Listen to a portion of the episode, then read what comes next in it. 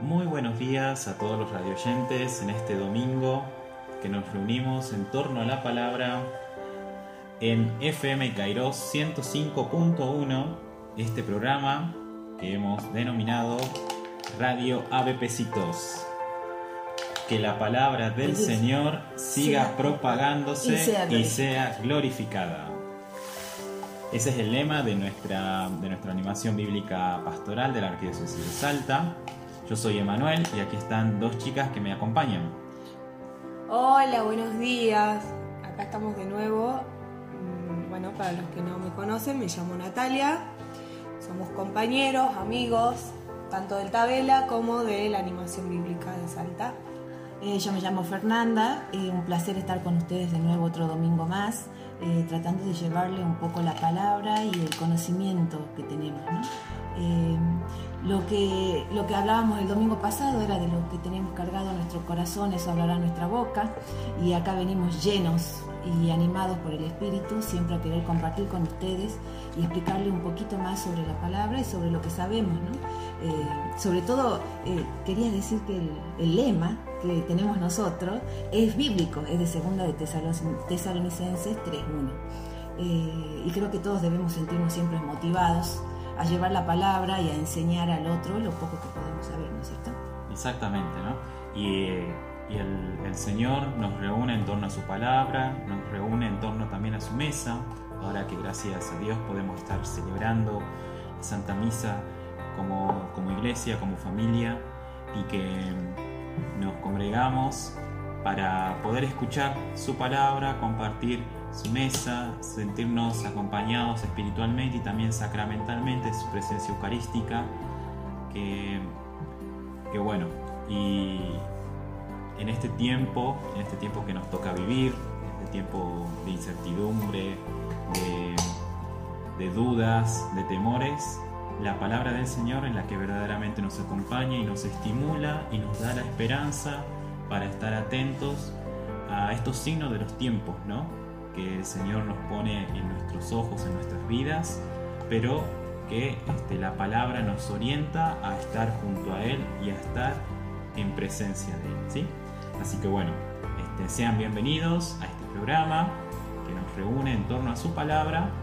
Y bueno, agradecer primero al profesorado Monseñor Tabela que nos reúne, que nos deja, nos deja estar, a su rector el padre Raúl Méndez, a la doctora Verónica Talamé, y a todos los miembros de la animación bíblica les mandamos un saludo también que este, nos apoyan y nos brindan su, su, cariño y su afecto. Y sus oraciones. Y sus oraciones especialmente. ¿sí? Así que bueno, damos inicio a este programa y primeramente recordar de que este, en esta semana hemos tenido una fiesta muy especial en torno a la iglesia, ¿no? Una solemnidad grandísima. ¿Y este, cuál es Fernanda? Eh, San Pedro y San Pablo. Exactamente. La Feliz día del Papa, Papa, que nos debe estar escuchando. Bueno. No, no, sabía cuál de todas decirte porque eh, soy devota de la Virgen de Perpetuo Socorro y el sábado fue la intronización. Entonces cuando me agarraste, me agarraste fría, digo, ¿cuál de las dos? ¿Cuál de las dos? Bueno, eh, primero nuestro Santo Padre. Pero bueno, María la llevamos en el corazón, aquella, aquella madre que siempre nos socorre en todo momento y más a mí sobre todo, ¿no? Me toca de, de cerca porque eh, cuando era bebé estaba muy enferma. Uh -huh. este, y mi abuelo, eh, que siempre le rezaba a la Virgen, mi abuelo, eh, Salvador González, seguro, era, era, conocido el viejo, bien piola. Uh -huh. y rezaba mucho, siempre rezó mucho y muy devoto a la Virgen Perpetuo Socorro. Él este, me promesó a la Virgen y gracias a ella sané este, y pude seguir viviendo. Así que desde esa vuelta y desde que me enteré que era chiquitita, eh, comencé a hacer las novenas. Así que ningún año eh, pierdo la novena y este es un año particular porque es el primer año que no está mi abuelo conmigo, acá con nosotros. Entonces es un, muchos, muchos momentos ¿viste? de emoción cuando entro a la, iglesia y a comenzar la novena. Es, la verdad que eh, la devoción a Nuestra Señora del Perpetuo Socorro aquí en Salta es muy fuerte. Este, los misioneros redentoristas, los padres redentoristas, este, han llevado la imagen hasta el interior de nuestra provincia, ¿no? Pero igual ya este, es desconocida totalmente la devoción a nuestra Madre en su vocación de perpetuo socorro y que la verdad somos muchos los promesantes y que recibimos sus gracias eh, en esta vocación ¿no? del perpetuo socorro que siempre está atento a nuestras necesidades. Sí, y, y también me, me hacen acordar al padre Charlie, gran Ah, profesor el nuestro. profesor Charlie. Padre Charlie, Padre padre Charlie. Un abrazo al padre Charlie. Sí, que, muchos saludos y, y nada, gracias por la- las clases excelentes que nos da. Ujú. Un gran profesor en, en la temática de Biblia que eh, el año pasado también ha dado unos cursitos acá en el Tabela. Y además muy, muy cálido como, como Sí, siempre, siempre bueno. dispuesto, siempre dispuesto a ayudar a- y, a- y él sobre todo este, brinda la, la iglesia, ¿no? Como casa nuestra también, que podemos hacer otras actividades como la feria de platos, eh, charlas. Así que cuando vayan al- a la iglesia San Alfonso, ya saben que el padre Charlie es tu macho. Van y lo buscan al padre Charlie. Dice, escuché de usted, padre. Listo. Exactamente. Y también este, otro saludito, ¿no? A quienes son los dueños de esta casa, este, la familia de la parroquia Santa Cruz y las hermanas eh, em, discípulas que también no- nos dan este espacio. Este, A la hermana Lucía que nos La acompaña hermana siempre con Lucía. sus cariños también. hermana Lucía, que es, es compañera de nosotros en el profesorado Tabela y que muy pronto, si no es en el próximo programa o en el otro, nos tendrá, tendremos un mensajito referente a la temática del programa de, de ese día. ¿no? Así que, Un abrazo este, a la hermana Lucía, que es una amiga también, compañera de cursos de aventuras y de viajes, una gran guía espiritual y apoyo sobre todo, ¿no? Por lo menos a mí me toca la parte personal. Hoy me toca toda la parte personal. Eh, Lucía, uh, la verdad que una amiga y una luz en mi vida. Bueno, hablando de Bueno. personal, lo vamos a meter en la intimidad de, de- de aquella iglesia primitiva. Sí, a ver, eh, comencemos con La oración. Nos Exactamente. invocamos al Al Espíritu, Espíritu Santo. A través de una canción. Sí, una canción, así empezamos con el programa y, y siempre inspirados por él, ¿no? para que nos guíe y llevemos luz sobre la palabra.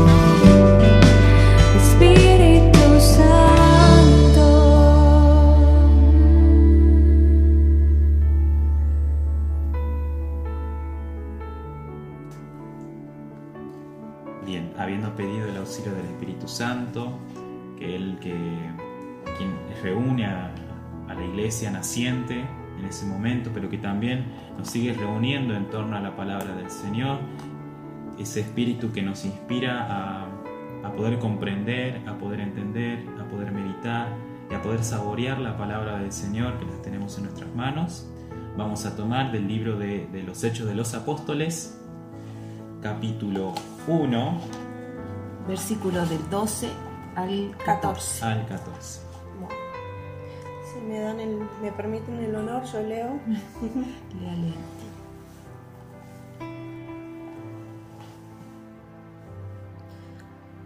Los apóstoles regresaron entonces del monte de los olivos a Jerusalén. La distancia entre ambos sitios es la que está permitida recorrer en día sábado. Cuando llegaron a la ciudad, subieron a la sala donde solían reunirse. Eran Pedro, Juan, Santiago, Andrés, Felipe y Tomás, Bartolomé, Mateo, Santiago hijo de Alfeo, Simón el celote y Judas hijo de Santiago. Todos ellos íntimamente unidos. Se dedicaban a la oración en compañía de algunas mujeres, de María, la madre de Jesús y de sus hermanos. Palabra de Dios. Te alabamos, Señor. Bien, el texto que nos reúne en torno a la palabra es el del libro de los Hechos de los Apóstoles, ¿no? Y son los primeros, las- los primeros pasos de esta iglesia naciente. Y a ver, este. mm, Fernanda. ¿qué no- Contextualizamos un poco. Exactamente, ¿qué sucede Contextualizamos, ¿no? anteriormente? o- Bien, primero hablar un poco sobre el autor ¿no? de este libro. El autor de este libro es Lucas, este, que es- también es el Evangelio de Lucas. Eh, antes era un solo libro, sigue siendo un solo libro, eh, Lucas y Hechos de los Apóstoles. Eh, luego se lo separó y quedó, digamos, después de, lo- de los cuatro primeros evangelios del Nuevo Testamento. En, este, en, en est- en esta, en estos versículos este, ya pasó el tema de la ascensión. Un capítulo bastante eh, cortito, pero al mismo tiempo lleno de mensajes. Eh, viene en el prólogo, se presenta este, y dice, querido Teófilo, me referí a todo lo que hizo y enseñó Jesús. Es como el comienzo que, que lleva el mensaje de todas las cosas que hizo Jesús. De ahí, bueno, pasa directamente que cuenta así pe- pequeñísimo el tema de la pasión, después de la pasión, este, porque Juan nos bautizó, hace todo como una introducción hasta que aparece eh, Jesús eh, ascendiendo a los cielos eh, delante de sus apóstoles. ¿no? Y de ahí aparece, en la Biblia aparece otro, no sé qué tipo de Biblia tendrán, pero siempre aparece un pedacito que aclara eh, la, evangel- la- la evangelización del mundo judío, la evangelización en esos tiempos, y recién entra los versículos que, que nosotros hemos leído. Este, dentro de los que hemos leído nosotros, bueno, ya se nombra a todos los apóstoles que están en ese momento, eh, digamos que en, en unión y en comunión después de la ascensión, que ellos ven que se eleva y se va, ¿no? Entonces más o menos ese vendría a ser el contexto en el que están los versículos de hoy. O sea, estamos en un punto donde concluye eh, la misión terrena de Jesús, que ya ascendió, pero empieza la misión de los discípulos.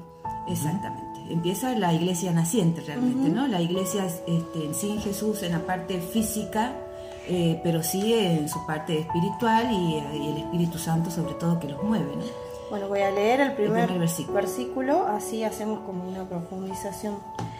Los apóstoles regresaron entonces del monte de los olivos a Jerusalén.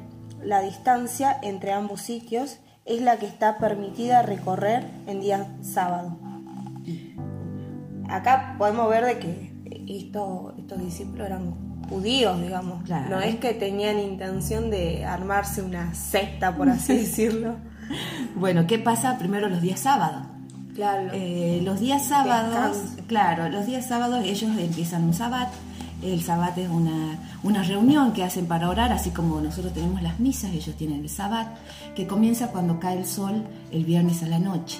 Entonces ellos el viernes a la noche y el sábado... Porque siguen el calendario judí- el lunar judío. exactamente, el calendario lunar judío, nosotros seguimos el romano. Bueno, ellos el sábado a la noche hacen una, el viernes a la noche hacen una celebración y el sábado comenzaría el sabbat.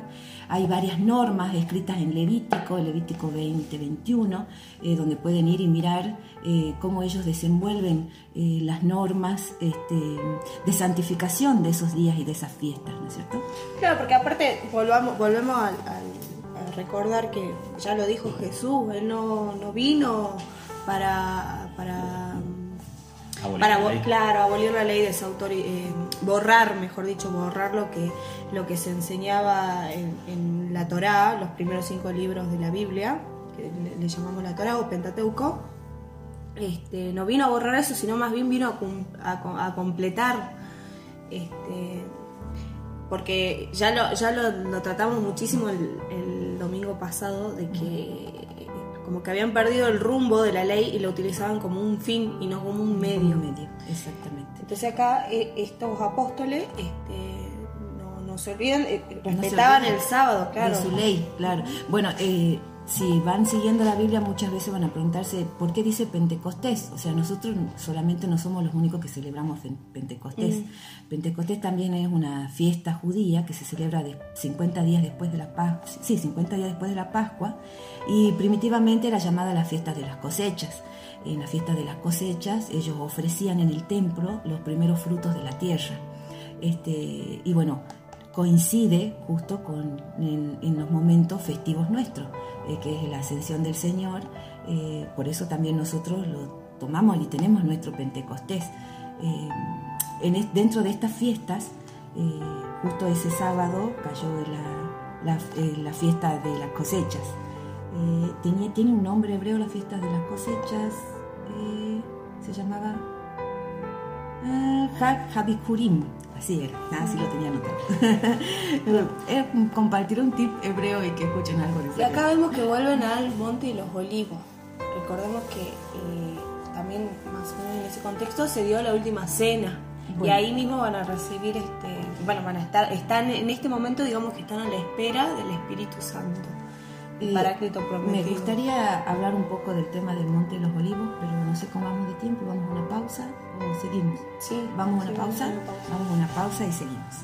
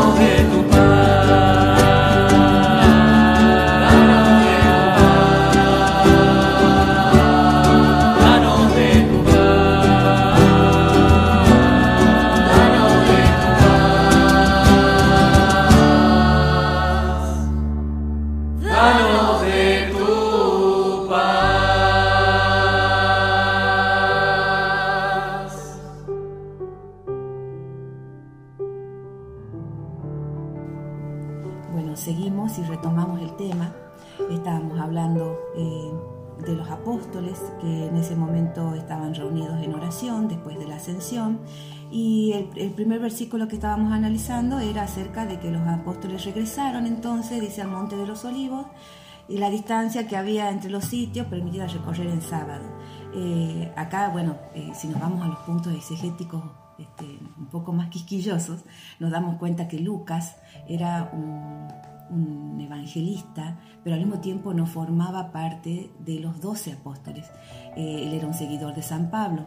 Y mucho conocimiento geográfico tampoco se ve que tenía, porque de los Montes de los Olivos a Jerusalén eh, hay más de 6 kilómetros eh, y rebasa lo permitido, digamos que era en ese entonces, que era un kilómetro caminar. Entonces él hace un contexto para que exclusivamente se vea que los, las- los apóstoles eran todos judíos y seguían una ley. ¿no? El Monte de los Olivos es algo, este, digamos que es un, un lugar eh, ícono y simbólico. Eh, ¿Por qué Jesús va y tiene la ascensión en el Monte de los Olivos? Podría haber sido en la calle, podría haber sido en una casa, en la casa de Pablo. Y normalmente los acontecimientos importantes siempre se daban en lugares de altura, en una montaña, un monte. Exactamente. Ujú. o si no lugares donde ya habían acontecido este, eh, momentos ya significativos, ¿no?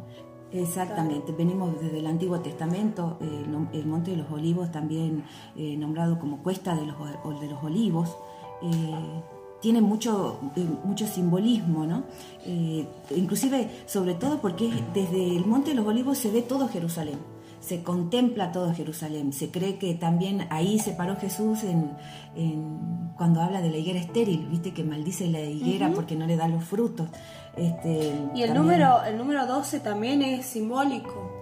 Bueno, el número 12, Si uno sí. después sigue, bueno, en la casa ya sigue leyendo que, que continúa, eh, continúa la, la elección de Matías para completar de nuevo a los 12. A los dos, exactamente. Porque recordemos que Judas, bueno, eligió otro camino y entonces quedaron 11 y ellos eh, eligen a otro, a otro apóstol para volver a completar los 12 que eran, sí, en primer término 12 porque eran Jesús eligió 12, 12 fue el número que él instituyó, pero también po- podemos relacionarlo con las 12 tribus de Sí. Israel, que eran los 12 hijos de Jacob, Sí, el número 12 tiene mucho, mucho simbolismo, sobre todo de tribu. las 12 divisiones. Sí, Y eh, retomando el Antiguo Testamento, hay una profecía de Zacarías, este, que él dice, el Señor volverá, dice, y sus pies se posarán sobre el monte de los olivos, que se partirá formando un, enor- un enorme y hermoso valle. O sea, es- Jesús vino a cumplir las profecías, entonces es simbólico también de que Jesús haya tenido la ascensión ahí, porque eh, justo el capítulo anterior dice, lo verán volver de la misma manera que se fue. Entonces ahí hace eh, referencia también a Zacarías, este, diciendo que va a volver también como el elegido, como el, como el Hijo de Dios. Eh, bueno, avanzamos en el segundo, ¿quieren aclarar algo más? El versículo 13. Cuando llegaron a la ciudad, subieron a la sala donde solían reunirse. Eran Pedro, Juan, Santiago, Andrés, Felipe y Tomás, Bartolomé, Mateo, Santiago, hijo de Alfeo, Simón el celote y Judas, hijo de Santiago. Acá ya se hace presente la, figura de los amigos más cercanos ¿no? de Jesús, los apóstoles. Ese grupo de 12, ahora en ese momento compuesto por 11, este, continuaba, este, luego de este momento de que despedían a Jesús, lo miraban, que se retiraba hacia el cielo, y, este, y ahora quedaban ellos. La presencia de ellos, eh, que se hace todavía más firme, ¿no? Luego de su resurrección, luego de su ascensión, ellos ahora tienen un papel fundamental. Y es que, por eso Lucas creo que decide presentarlos, ¿no?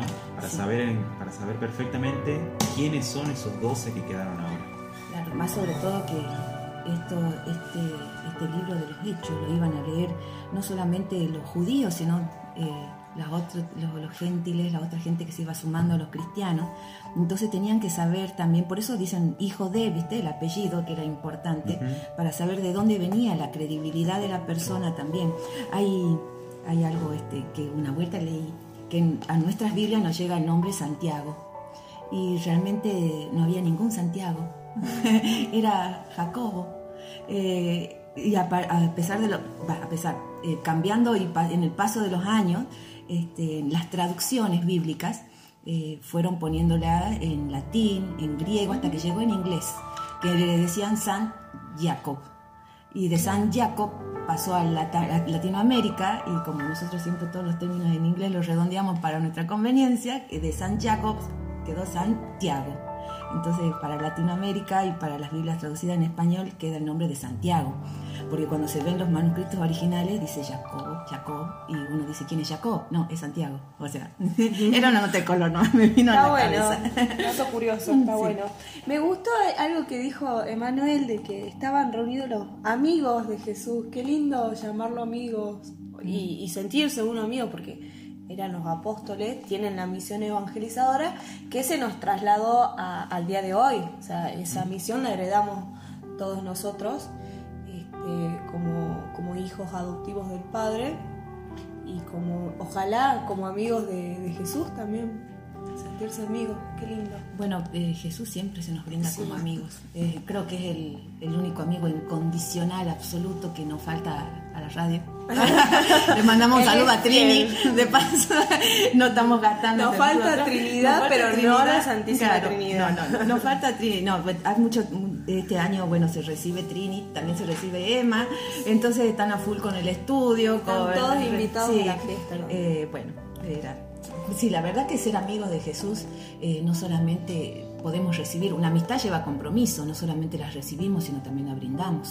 Claro, es un vínculo. es un vínculo de fidelidad, de, De amor. de, amor, de entrega total, De también, lealtad. sí, de incondicionalidad, ¿no? y, y bueno y qué, qué lindo es tener amigos eh, porque uno se siente ahí sostenido sabe que es incondicional en las buenas en las malas en las peores Sí.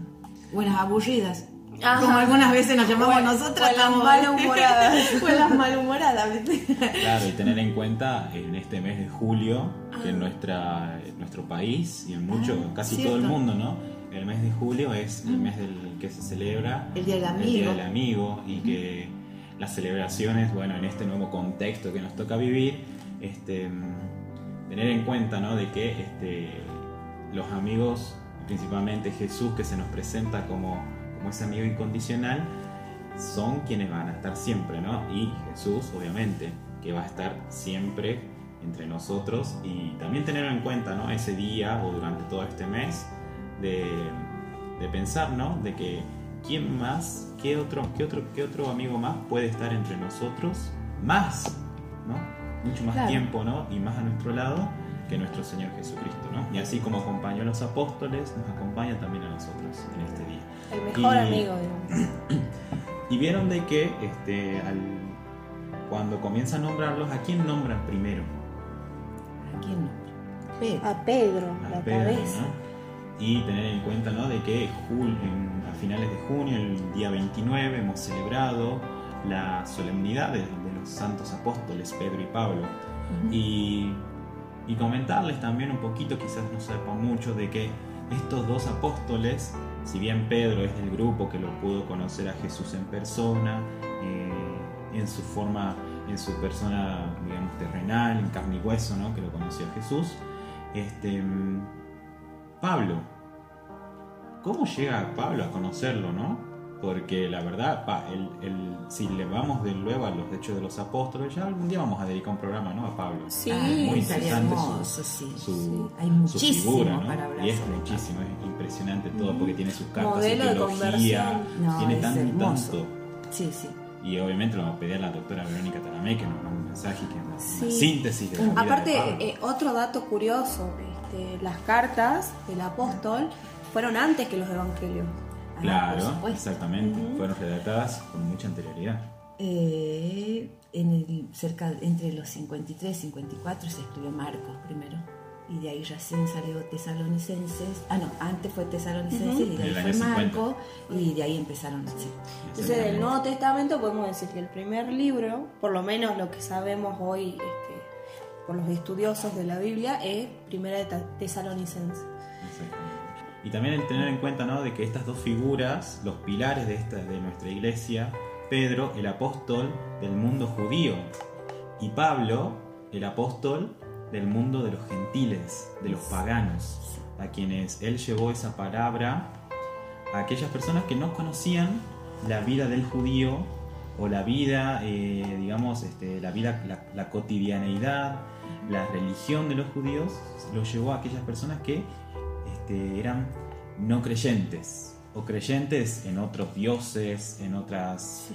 en otras religiones, ¿no? Sí, eran más politeístas, ya que había una cultura helenística. Una cultura totalmente zona. distinta, ¿no? Bueno, vamos a un corte, porque si no este, nos quedamos.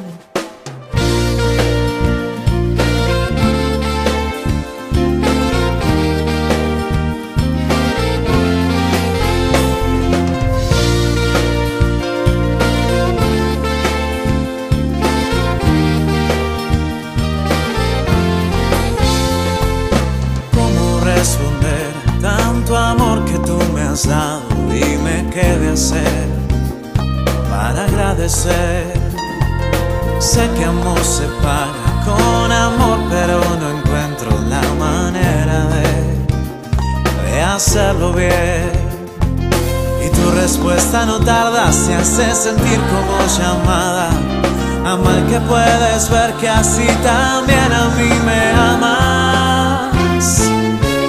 Llevaré por todas partes tanto amor que me entregaste, solo cantaré, lo compartiré, buscaré usar tu arte, amaré como tú amaste, solo trataré, lo intentaré, y si me quedo corto, porque sé que puedo poco, con tu espíritu de amor enséñame.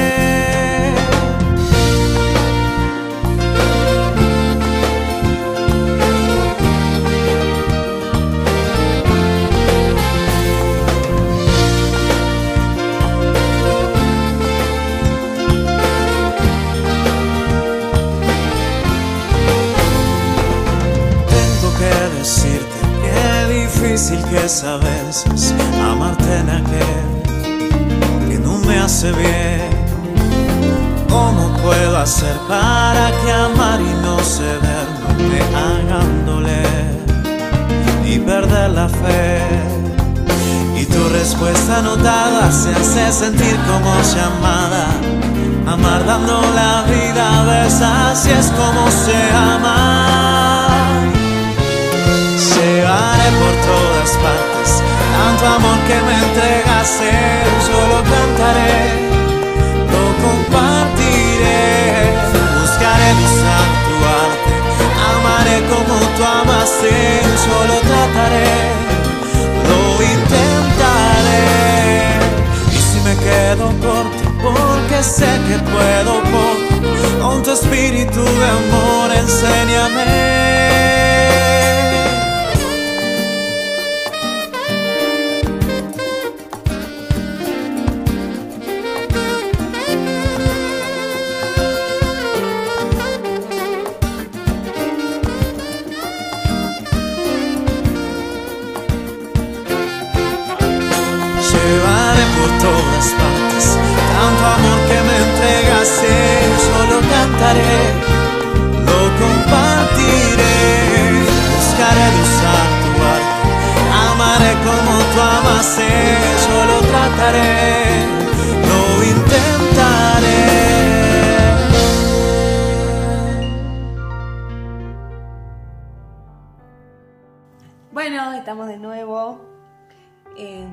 Acá recién este, hablaba Fer de la cultura helenística para comentarle a la gente, por las dudas, que la cultura helenística era esa mezcla entre la cultura romana y la cultura griega.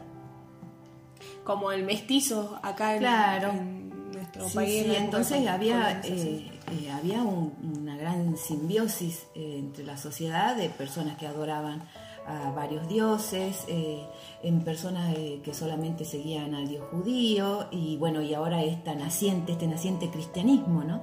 Eh, que estaba, a- seguían a, a Jesús, que venía como a cambiar, a renovar y a dar otro, otro, otra cara de, de- de un dios cercano, ¿no? Eh, leemos el versículo 14. Sí. Sí. Todos ellos, íntimamente unidos, se dedicaban a la oración en compañía de algunas mujeres, de María, la madre de Jesús, y de sus hermanos. Bien, acá este, ya el último versículo nos presenta qué estaban haciendo. Cuando estaban, o sea, Lucas al principio nos presenta de dónde venían, nos presenta quiénes son y ahora la acción y quiénes más acompañaban. ¿no? Bueno, ¿Cuál era la acción? Primero que nada, enfatizar que estaban íntimamente unidos, dice, como debiera de ser una comunidad en Cristo. Estaban todos ellos, ¿no? O sea, no faltaba ninguno. Y que luego, bueno, después eh, comentaba lo que, lo que decía Natalia, ¿no? De la. Faltaba, sí faltaba un miembro del grupo de los 12 y esas Sí. elecciones recae sobre Matías. Sí, el estar íntimamente unidos creo que también recae de nuevo a ese Jesús amigo, ¿no? Si ellos siempre estuvieron unidos a, Jesús, no solamente por, por las oraciones, porque nosotros tenemos un aspecto de unión con Cristo y decimos nosotros porque rezamos, porque oramos, porque lo invocamos, pero realmente Jesús está con nosotros a cada momento, en, en cada segundo, eh, cada vez que le hablamos. O sea, esa unión eh, va más allá de una oración o de decir, bueno, está ahí, lo- le rezo, voy a misa, ¿no? Es una, es una unión de corazón, una unión íntima y personal, que es la que llevaban ellos con Jesús, ¿no? Más allá de que no esté físicamente, estaba con ellos, por eso es que ellos, ahí dice, estaban todos íntimamente unidos. Eh, se dedi- después dice se dedicaban a la oración en compañía de algunas mujeres, pero la intimidad de la unión, eh, si no hubiera sido tan fuerte, creo que no se hubiera, no hubiera resistido. Eh, claro, acá podemos decir que realmente estaban en comunión. Ujú. Recalcar la, la- la acción de la oración, ¿no? Sí. Porque en este tiempo que estamos viviendo ahora de pandemia, lo que más nos puede unir es la oración, ¿no? Es lo que este, enfatizaban nuestros, nuestros, nuestros sacerdotes, nuestros obispos, que al no estar, al no poder asistir como comunidad eclesial a, a las iglesias, estar unidos en la oración, ¿no? Que es lo que nos mueve, que es lo que nos une, que es lo que nos conecta con el otro, ¿no? Y es lo que hacía Natalia también, Sí. con, con todas sus actividades, con los chicos Había- también, había- en esos sí. conectados, y nos, nos unían como iglesia, como animación bíblica, como arquidiócesis de Salta, en torno a la palabra, y esa, y esa acción de la oración es lo que movía y nos movía y nos unía. Exacto, que lo físico no es ni será nunca un impedimento de estar en comunión. Y la, el poder que tiene la oración es impresionante. Así que Sí. Eh, perder todo, pero sí. nunca la oración. La oración. Ahora, cabe aclarar también de que oración no solamente son las ora- oraciones estructuradas, ¿no? Las oraciones que nos enseñan en una catequesis. Este, la oración, orar es hablar, es dialogar. Eh, la oración constante con Dios, eh, no solamente por rezar, ya sea eh, las oraciones que conocemos en Ave María, Padre Nuestro, este, sino esa com- comunicación constante de saber que estás con tu amigo y que podés acercarte y contarle cosas y hablarle y hablarles desde el corazón. O sea, nosotros con nuestros amigos para comunicarnos, ¿qué hacemos? Le contamos lo que, lo que somos, lo que nos pasa, lo que sentimos. Eh, sí, en algunos contextos nos tenemos que hablar de una manera educada, de una manera correcta, más cuando estamos, por ejemplo, en clases, pero después de manera en confianza hablamos, hablamos de todo lo que somos. Bueno, yo creo que la oración es algo así, ¿no? Eh, Tiene ciertos contextos y ciertos lugares donde hay una estructura, pero también una, llevar a Cristo en oración constante y a Dios es un diálogo de día a día. Sí, o sea, las dos cosas son buenas porque hay oraciones que nos las dejó el mismo Dios. Por ejemplo, eh, las más este, selectas podemos decir que son los salmos. Los salmos. Porque son este, palabra de Dios que nos dejó No, para que hablarle a Él. claro. Le podamos responder con las mismas palabras. O sea, igual Dios ya sabe todo, todo lo que tenemos, todo lo que nos pasa, pero a Él le gusta escucharnos. Eh, sí, Le es- gusta, así que nunca dejemos de orar con, con Dios Padre, Hijo y Espíritu Santo. También, este, obviamente, María, Madre de la Iglesia, tenía Claro que que estar sí. ahí. Estaban, Sí. está- eh, estaban reunidos estos, la, la nueva iglesia, y obviamente estaba presente la Madre de la Iglesia. Pero estaba presente como, como, como es ella, humilde, sencilla, no encabezaba nada, estaba presente ahí orando, siempre orando por, por la salvación de- del mundo, por la protección de, de esta comunidad que, que estaba siendo perseguida. eh, ella oraba, acompañaba todo el tiempo, a pesar de ser este la madre de Jesús, la madre de Jesús, ella siempre humilde ahí en el lugar que, que estaba, Compañera. compañera. Porque sí. es lo primero que dice, ¿no? En compañía de algunas mujeres y de María, y después le da el título de la Madre de Jesús. O sea, que antes que su mamá es nuestra compañera. Me vuelve de nuevo la vocación de perpetuo socorro, ¿no?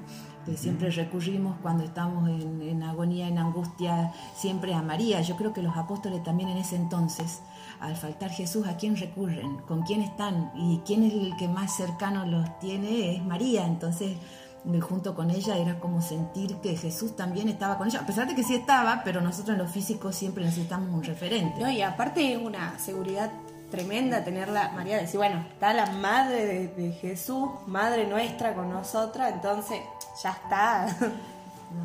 Bueno, nos vamos a una pausa porque seguimos estirando.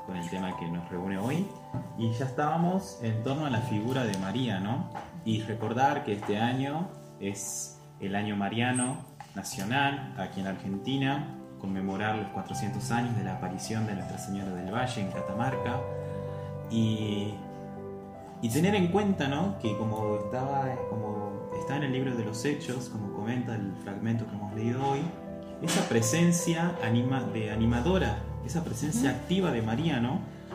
Que a pesar de que ella no formaba parte del grupo de los doce, ella estaba. Siempre. Ella hacía su papel, Sí. ella estaba atenta a la necesidad. Y bueno, recordemos que este, en las bodas de Caná, ¿a quién habían ¿A invitado? quién había? A María. A María. A María. ¿Y quiénes fueron los, digamos, coladitos? Los coladitos, Los apóstoles. Los apóstoles. Obviamente María va a llevar a su hijo, Jesús, a- como Donde todas- está la madre. Es Claro, y en las fiestas también, si uno invita a la madre, también van, van los hijos. Y sí.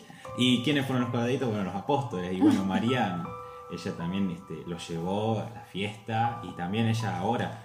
También este, María, a, a quien cubre primero el Espíritu Santo con su, con su sombra en la Anunciación. Eh, sí, a María, María. cuando va este, a visitar a su prima Isabel y, y como que se presenta el Bautista, eh, También. rebosan de alegría las dos por el Espíritu. Por el ¿no? O sea, Espíritu. María primero siempre. Claro. Y esa unión, ¿no? Con el Espíritu Santo. Estuvo bueno, presente desde el momento. Y, y- y como momento. decía Emma recién, que, que María los lleva de coladitos al casamiento, eh, en, esta, en esta cita también se ve este, que María va acompañada. Eh, según las traducciones bíblicas aparece y sus hermanos o sus parientes, este, siempre hay que ver el contexto y fijarse bien, eh, los, por lo menos lo que siempre trato de hacer es fijarme en los textos originales más allá de las traducciones. Eh, y una de las tantas explicaciones que aparecen a los pies de página de la Biblia, eh, siempre dice, cuando dice hermanos en lengua hebrea y en aramea, también se emplea, se emplea este término para designar también a los primos y parientes. Recordar que en ese entonces cuando crecían los chicos, así como lo vemos acá en los barrios que juegan todos en las calles, pero cada uno tenemos nuestro hogar, ¿viste? en nuestra casa, eh, los barrios de ahí en ese entonces no eran así como ahora que eran asfaltaditos, ordenaditos. Las casas eran así, una como encima de la otra, la otra conectada con la otra, la mayoría eran como tunelcitos. Entonces todos los niños cuando jugaban o se encontraban, estaban todos juntos y pasaban a ser como parientes, eran como parientes de crianza, eran como sus hermanos eh, más chicos, tenían hermanos más grandes. Eh, imagínense niños pequeños eh, en ese entonces jugando y comiendo todos en una casa y después yendo a dormir a otra y, o sea, se criaban más en un ambiente de familia, eh, todas las casas aledañas. Entonces siempre cuando se habla de hermanos de Jesús, eh, siempre se refiere a sus parientes, a sus amigos, a sus, a sus compañeros de crianza, ¿no? Sí, bueno, además, este, o sea, eso, no, no, no, nada tiene que ver con, con, con la- con lo biológico, digamos, no eran parientes biológicos, sino más bien lo que explicó Fernando. Y si seguimos leyendo más adelante, dice, versículo 15, no, perdón, 16 dice, hermanos, era necesario que se cumpliera la escritura. O sea, y no, no eran hermanos de sangre. Si uno, por ejemplo, va a, Juan 21, cuando se le aparece Jesús a la orilla del, del- del mar de Tiberiades, le dice, Simón, hijo de Juan, Sí.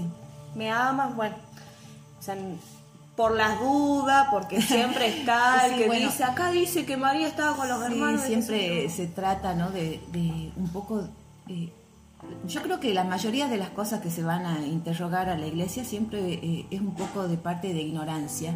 Entonces está bueno cada vez que nos vamos a replantear algo o que vamos a, a llevar, eh, no sé, nuestras dudas, eh, investigar un poco, preguntar eh, y tratar de que nos expliquen lo que nos dicen las escrituras antes de aseverar algo que muchas veces no se conoce, ¿no? Exactamente, hay que contextualizar además. Exacto. Así como hoy en día uno va a la iglesia y saluda, hermano, ¿cómo estás? O sea, hermanos en, en- en Cristo. Sí, sí. Por algo también le decimos a los sacerdotes padre, porque muchas veces viene, ay, ¿por qué le decís padre si es un hombre? Bueno, pero es padre espiritual, es un guía.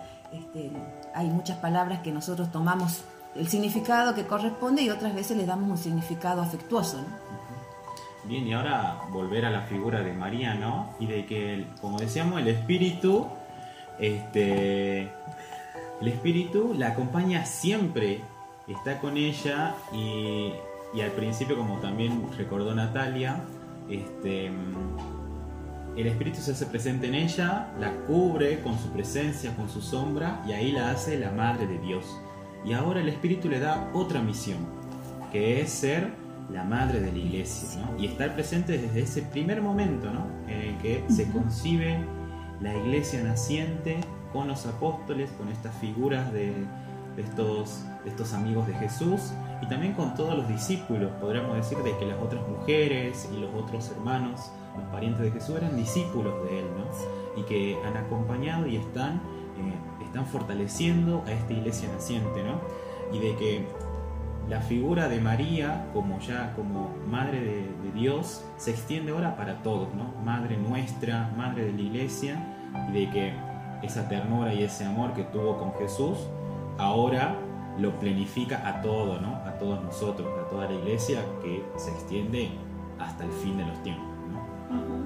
Y, y si volvemos a lo de íntimamente unidos, ella también. ¿Quién más que ella está íntimamente unida a su hijo? Sí. La intercesión de ella, ¿no? Es tan fuerte, Sí. es, tan, es tan potente, por así decirlo, que este, esa unión de oración la, tiene, la tenemos que tener nosotros también con ella, ¿no? De ser unos, Sí. de pedirle siempre a María, ¿no? Sí, y sobre todo, eh, como pasó en, en las bodas de Canaán, como vos decías, eh, se le pidió a María y María le dijo, hijo, Jesús, hijo, pero mamá. sí, mamá, hijo, no, no, ni siquiera le pidió, le dijo, no tienen vino, como diciendo, ya sabes lo que tenés que hacer. Entonces siempre, si no, yo creo que si María nos escucha, seguro nos va a escuchar su hijo y Jesús que es un amigo y que está siempre con nosotros, ¿qué más, no? O sea, y en ese momento ella le responde a los servidores, ¿no? Sí, y en las pocas palabras que dice María, creo que se extiende ese mandato como para todos. Ese mandato de Hagan lo que madre. él les sí, hagan lo Sí. que Él les diga, o sea, Sí, y eso también llevarlo la- a la vida misma, ¿no? Cuando uno pide la intercesión de María, ella te contesta eso. O sea, Hacé lo que Él te está hacé lo que pidiendo. Él te diga. Sí, ya tenés el sí, pero Pero hacé lo que Él te diga. Querés estar bien, Sí. querés andar mejor, querés sentirte en paz, etcétera, hacé lo que Él te diga. Yo te consuelo, yo estoy, yo soy tu Compañero. socorro, te acompaño, no te voy a soltar, pero eh, hacer lo que Él diga, ¿no?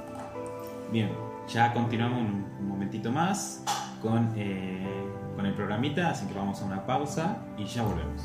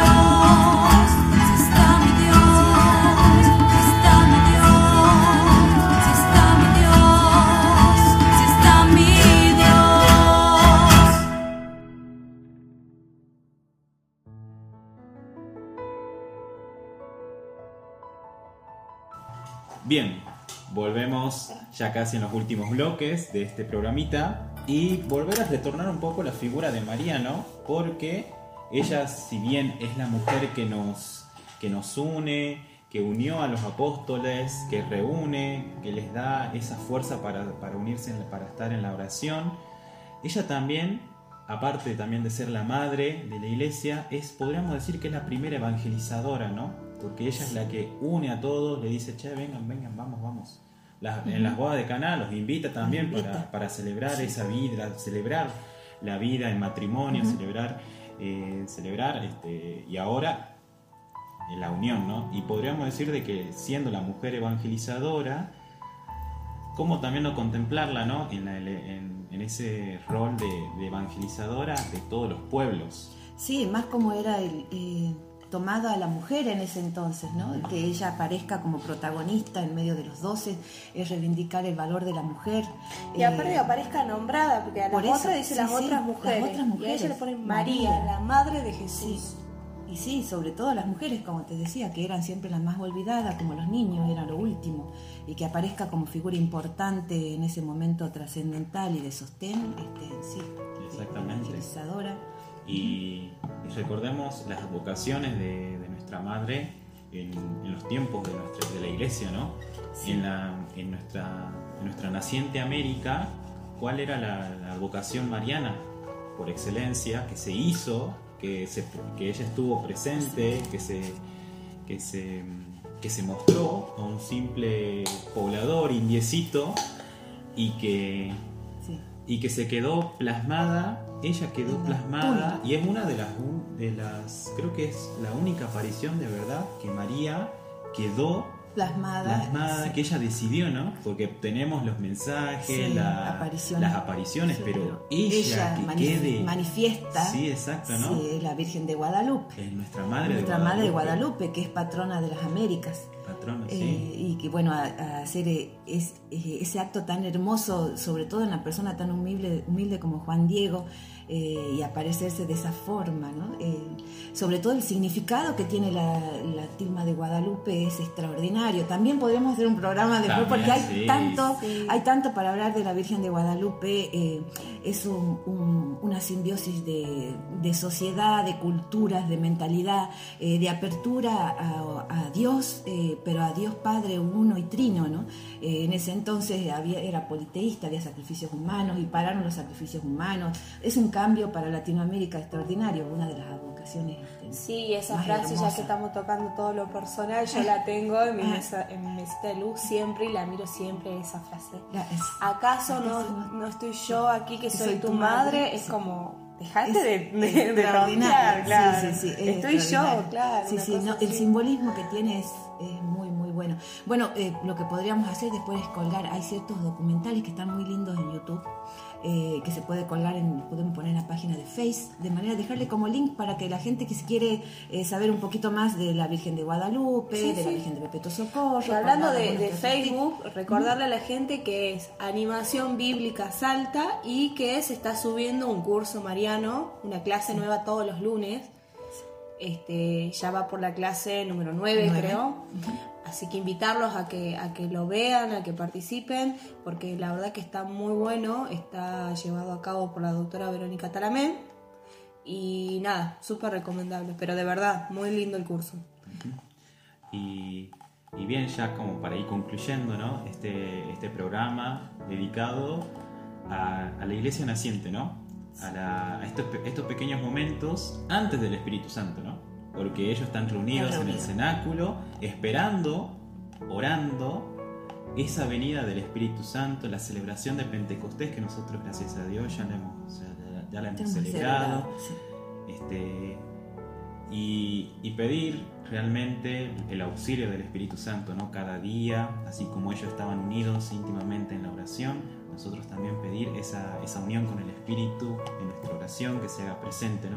Y muchas veces me- a mí me preguntaban, este, me acuerdo que me preguntaban, este, y, eh, Emanuel, ¿y cómo se pide el tema de la, para tener más fe? Y bueno, hay que pedirla.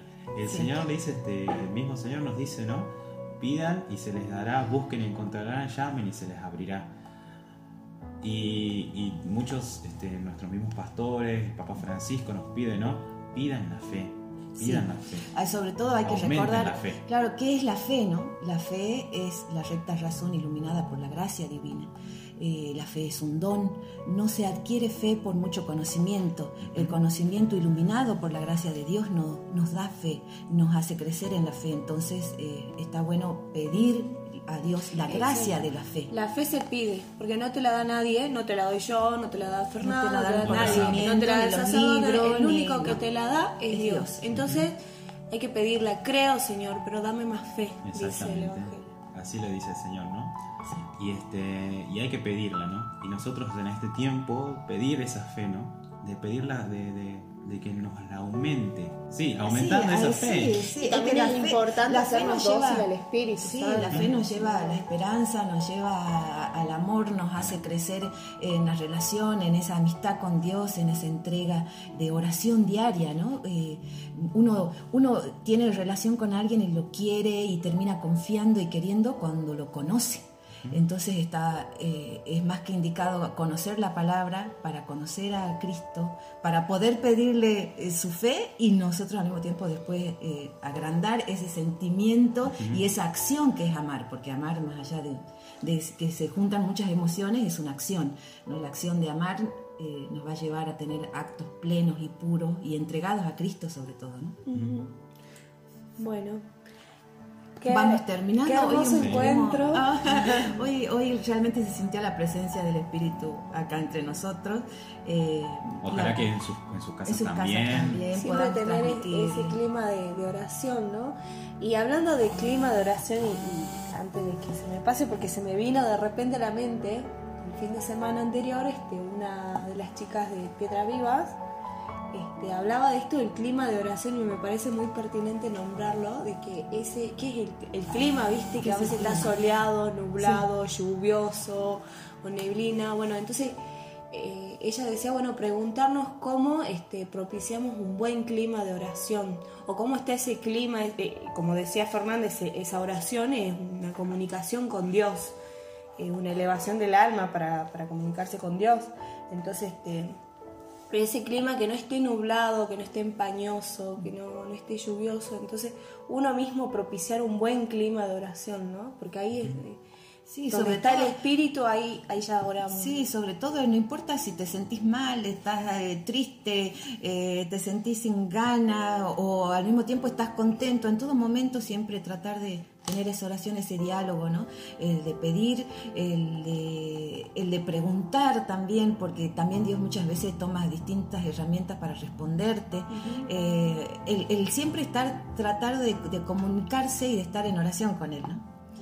Eh, bueno, eh, ah, ¿sabes qué me quería hacer acordar? Que estamos en el año de la palabra de Dios. A nivel mundial, eso nos est- olvidamos a- nivel mundial estamos en el año de la palabra. eh, acá para Argentina, por la advocación de la Virgen del Valle, eh, se dio el año mariano, pero realmente estamos en el año de la palabra y dentro de Argentina en el año mariano. Así que eh, estaría bueno también que en esta cuarentena, y que no sé hasta cuándo va a durar, por favor, bueno, pero que nos sirva para adentrarnos y conocer un poco más la palabra, ¿no? Para leer un poco más, para tratar de, de- de conocer a Dios, que si realmente queremos tener un vínculo con Él hay que, hay que empezar por su palabra.